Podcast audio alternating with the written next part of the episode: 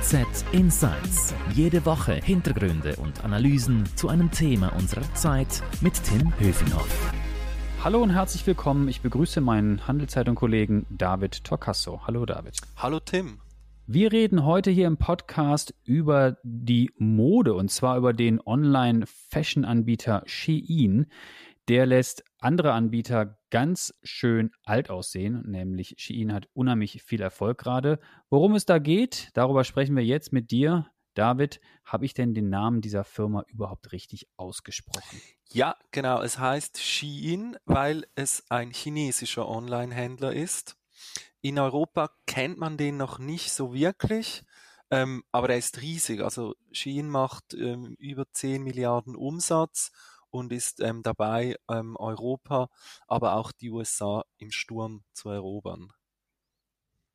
David, hast du denn da schon mal eingekauft? Nein, ich habe da noch nie eingekauft, ähm, weil der Shop richtet sich vor allem an Frauen und bei mir persönlich, ich mag einfach keine Billigmode. Ich lege Wert auf Qualität und auf die Materialien. Ich habe gern 100% Baumwolle.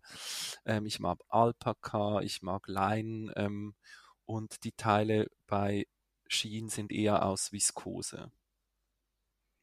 Aber trotzdem, die haben super Erfolg. Also irgendjemand muss da ja einkaufen. Genau, das ist halt eher die Generation Z also sehr junge Leute, die modisch sein möchten, aber nicht viel Geld ähm, dafür ausgeben können oder wollen.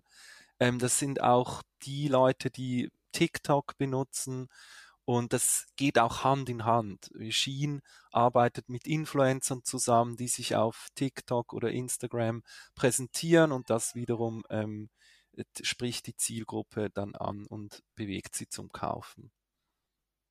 Haben die denn auch was für Männer? Bieten die auch Männermode oder, sind wir beide überhaupt nicht Zielgruppe sozusagen? Na, also wir sind, glaube ich, wirklich weniger Zielgruppe. Ich glaube, sie haben ähm, wenig Männerkleidung äh, im Angebot, aber es ist wirklich sehr auf junge Frauen ähm, fokussiert und eben ich stehe halt wirklich nicht auf Fast Fashion. Vielleicht ähm, für deine Kids, Tim, ähm, Shein hat auch ähm, Kinderklamotten. Da gibt es zum Beispiel einen Mädchenpullover für wirklich äh, unglaubliche fünf Franken. Also kannst du ja mal überlegen. Ja, wir sind nicht so der große Online-Shopper. Wir kaufen dann lieber vor Ort ein, aber ich werde mir das mal anschauen bei denen. Aber es ist richtig so, dass ich das verstehe, das ist nur ein Online-Anbieter. Man gibt, es gibt jetzt nirgendwo Läden von denen, oder? Nee, das ist ein Online-Anbieter. Ähm, sie haben in London letzten Sommer mal so ein Pop-Up-Store gemacht, ähm, wo, wo man dann wirklich reingehen konnte. Aber das ähm, Konzept ist wirklich, man bestellt online und ähm, ja, das ist auch der Unterschied, sage ich mal jetzt zu zu Zara und, und H&M. Ich meine, dort gibt's auch günst, günstige Klamotten, aber ähm, der Erfolg von Shein ist auch, dass er viel agiler ist als diese großen etablierten äh, Modehändler die halt auch den stationären Handel mit ihren Läden noch betreiben. Shein ist nur ein Online-Shop und sobald sich irgendwas in Sachen Fashion ändert, etwas aufploppt, kann Shein das sofort mit den Herstellern, die die meisten auch ähm, aus China sind, produzieren und ähm, auf ihren Kanal verbreiten. Also wenn ein Influencer ein Bild von einem coolen neuen Look hochlädt, gibt es das eigentlich dann morgen schon bei Shein zu kaufen. Und sie mhm. setzen mhm. auch viel mehr jetzt als etwa Zalando auf Algorithmen. Also das heißt, sie analysieren in Echtzeit, was wird gekauft, was funktioniert, was nicht. Und wenn ein T-Shirt beliebt ist, dann können, können sie die Hersteller inf sofort informieren und der liefert schon am nächsten Tag viel mehr davon.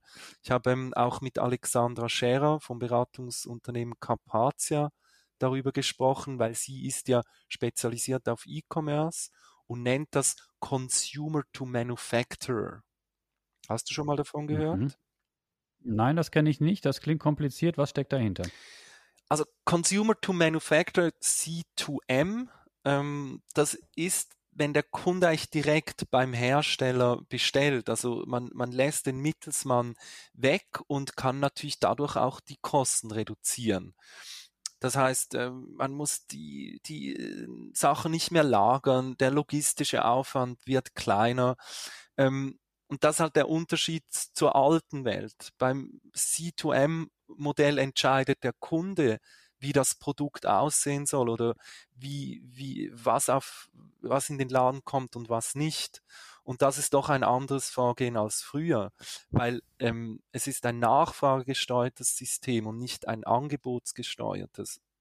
Ähm, das heißt, früher na, hat, hat man im Laden ein Angebot gehabt, die Leute haben das gekauft, was da war. Und jetzt ist halt so, dass die Leute äh, durch Influencer, durch Social Media etc. eine Vorstellung haben und der ähm, Produzent kann es dann wie, wirklich in Echtzeit herstellen und, und auf den Markt bringen. Mhm. Jetzt sag mal, Nachhaltigkeit ist ja ein großes Thema. Äh, diese Generation Z, die du beschrieben hast, oder die vielen anderen Kundinnen und Kunden, legen die jetzt gar keinen Wert darauf? Oder wie kann es sein, dass äh, dieser Anbieter jetzt so viel Erfolg hat? Mit, darüber habe ich auch mit, mit ähm, Alexander Scherer von Carpathia geredet. Ähm, klar, ähm, Shein ist mega Fast Fashion, ähm, aber es ist auch so, dass immer mehr Wert auf Ethical Fashion gelegt wird. Also das heißt fair hergestellte Kleidung, ähm, Bio-Baumwolle, ähm, irgendwie in, in, in lokal vor Ort hergestellt. Ähm, das ist auf jeden Fall ein Bedürfnis. Ähm, wenn man die Europaallee in Zürich runterläuft, gibt es dort viele Kleiderläden, die auf nachhaltige Kleidung setzen, die auch cool ist, oder? Ich meine, nachhaltige Kleidung gab es, gibt es schon seit ein paar Jahren, aber die hatte halt immer so ein bisschen einen Ruf, dass es nicht, äh, nicht fashionable ist und ich glaube, das hat sich geändert. Trotzdem ist der globale Markt für Fast Fashion viel größer als der von Ethical Fashion. Und wir dürfen ja dabei auch den Aspekt nicht vergessen, dass es dass diese ganz jungen Leute, die bei Shein einkaufen, ähm, na, da ist der Preis halt für die wichtiger als die Nachhalt, äh, Nachhaltigkeit von, von Kleidern. Mhm.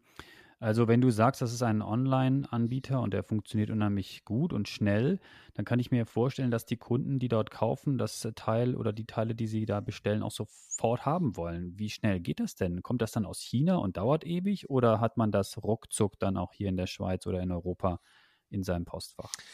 Ja, das ist eben, ich sag mal, wirklich der große Nachteil von Shein. Ähm, die Sachen kommen tatsächlich aus China und Kundinnen müssen im guten Fall sind es zehn Tage, aber es kann auch zwei Wochen dauern, ähm, bis die Kleidung dann wirklich ähm, ankommt, hier in Europa oder in der Schweiz. Und wie du dir vorstellen kannst, ist es dann auch mit den Retouren ähm, nach China nicht so einfach wie jetzt bei den etablierten, hier bekannten Online-Händlern wie Zalando oder About You. Bei Shein müsst, müsste man das wirklich ganz klar verbessern oder sie müssten sich halt auch überlegen, Lager in Europa zu ähm, eröffnen. Aber dann ist halt wieder das Geschäftsmodell mit diesen ultra günstigen Kleidern schwierig umzusetzen, ne? weil die Kosten dann steigen und weil sie dann eben nicht einfach wieder diese chinesischen Hersteller, die in, in, in wenigen Tagen wieder ein neues T-Shirt äh, in, in, in zig tausendfacher Auflage produziert. Das ist halt eben auch nur in China möglich, weil dort andere Arbeitsbedingungen gelten. Gibt es denn eigentlich Zahlen zum Schweizer Markt? Also wie viele Schweizerinnen und Schweizer kaufen denn bei diesem äh, Online-Händler ein aus, aus, aus China? Ja, die Frage habe ich mir natürlich auch sofort gestellt. Diese Frage ähm, ist aber schwierig zu beantworten. Wie die meisten Online-Händler gibt ähm, Shein keine offiziellen Zahlen über bestimmte Märkte oder Länder aus. Also das macht auch Zalando nicht. Ich habe schon wirklich paar Mal versucht, bei Zalando zu fragen, wie viel Umsatz sie in der Schweiz machen, aber es gibt keine Angaben, es gibt nur Angaben für die Dachregion. Ähm, so E-Commerce-Beratungen wie eben Carpathia können Schätzungen abgeben. Bei Zalando haben sie das gemacht, bei Shein ähm, nicht. Ich habe aber gelesen, dass ein Beratungsunternehmen in Deutschland, das auch ähm, im E-Commerce, E-Commerce-Bereich tätig ist, eine Umsatzschätzung gemacht hat für Shein und Shein macht in Deutschland 300 Millionen Euro Umsatz, schätzen sie. Global ähm, macht Shein etwa 10 Milliarden Dollar Umsatz. Das ist ungefähr so viel wie Zalando. Ähm, dieser Umsatz hat sich aber alleine im Corona-Jahr 2020 einfach mal kurz verdoppelt. Also die, die ist wirklich, wirklich rasant, wie, sie, wie die unterwegs sind. Das sind ja imposante Zahlen. Was ist denn mit den anderen, mit den Salandos dieser Welt? Müssen die sich jetzt äh, Sorgen machen? Hm, meiner Meinung nach nicht unbedingt, weil bei Zalando geht es jetzt meiner Meinung nach nicht nur um den Preis und dass sie einfach alles möglichst günstig weg haben wollen, sondern Zalando hat eine breite Auswahl und spricht auch verschiedene Zielgruppen an. Also es gibt auch, es gibt ähm, auch verschiedene Preissegmente bei Zalando und ähm, Shein macht halt wirklich ähm, äh, auf günstig und äh, es geht nur um den Preis. Und ja, Zalando liefert halt viel schneller in die Schweiz ähm, oder About You äh, natürlich auch, weil, weil, das, äh, weil es ähm, in Europa, innerhalb von Europa ist. Mhm. Und was äh, müssen wir als nächstes erwarten von Shein? Äh, streben die an die Börse oder werden sie noch größer? Was, was werden wir sehen in Zukunft? Ähm, ja, es gab ähm, in den letzten Tagen auch Berichte, dass sie ähm, einen Börsengang anstreben könnten. Das Unternehmen wird auf bis zu 50 Milliarden Dollar bewertet. Also das ist ähm, wirklich auch eine Zahl, die, die ähm, sehr imposant ist. Ähm, Shein hat gesagt, dass sie gar nicht so interessiert sind am Heimmarkt China, sondern dass sie wirklich ähm, Europa, die USA und ähm, die Emiraten eigentlich als ihr als ihr Zielgruppenmarkt ähm, jetzt in Angriff nehmen möchten und diese Märkte sozusagen erobern wollen. David, ganz herzlichen Dank, das war sehr interessant. Bin gespannt, wie viele Menschen dort einkaufen oder eben bei anderen Anbietern bleiben. Werden wir sehen, wie das weitergeht. Vielen Dank. Äh, noch mehr Infos zum Thema gibt es auf handelszeitung.ch und wenn euch unser Angebot hier im Podcast gefällt, dann freuen wir uns über ein Abo, wo auch immer ihr uns hört, sei es bei Spotify, Apple oder eben woanders. Danke sagen möchte ich noch unserem Produzenten Carlo Ladi und merci fürs Zuhören sagen. Bleibt gesund. Danke dir, David, und bis zum nächsten Mal. Ciao. Tschüss. HZ Insights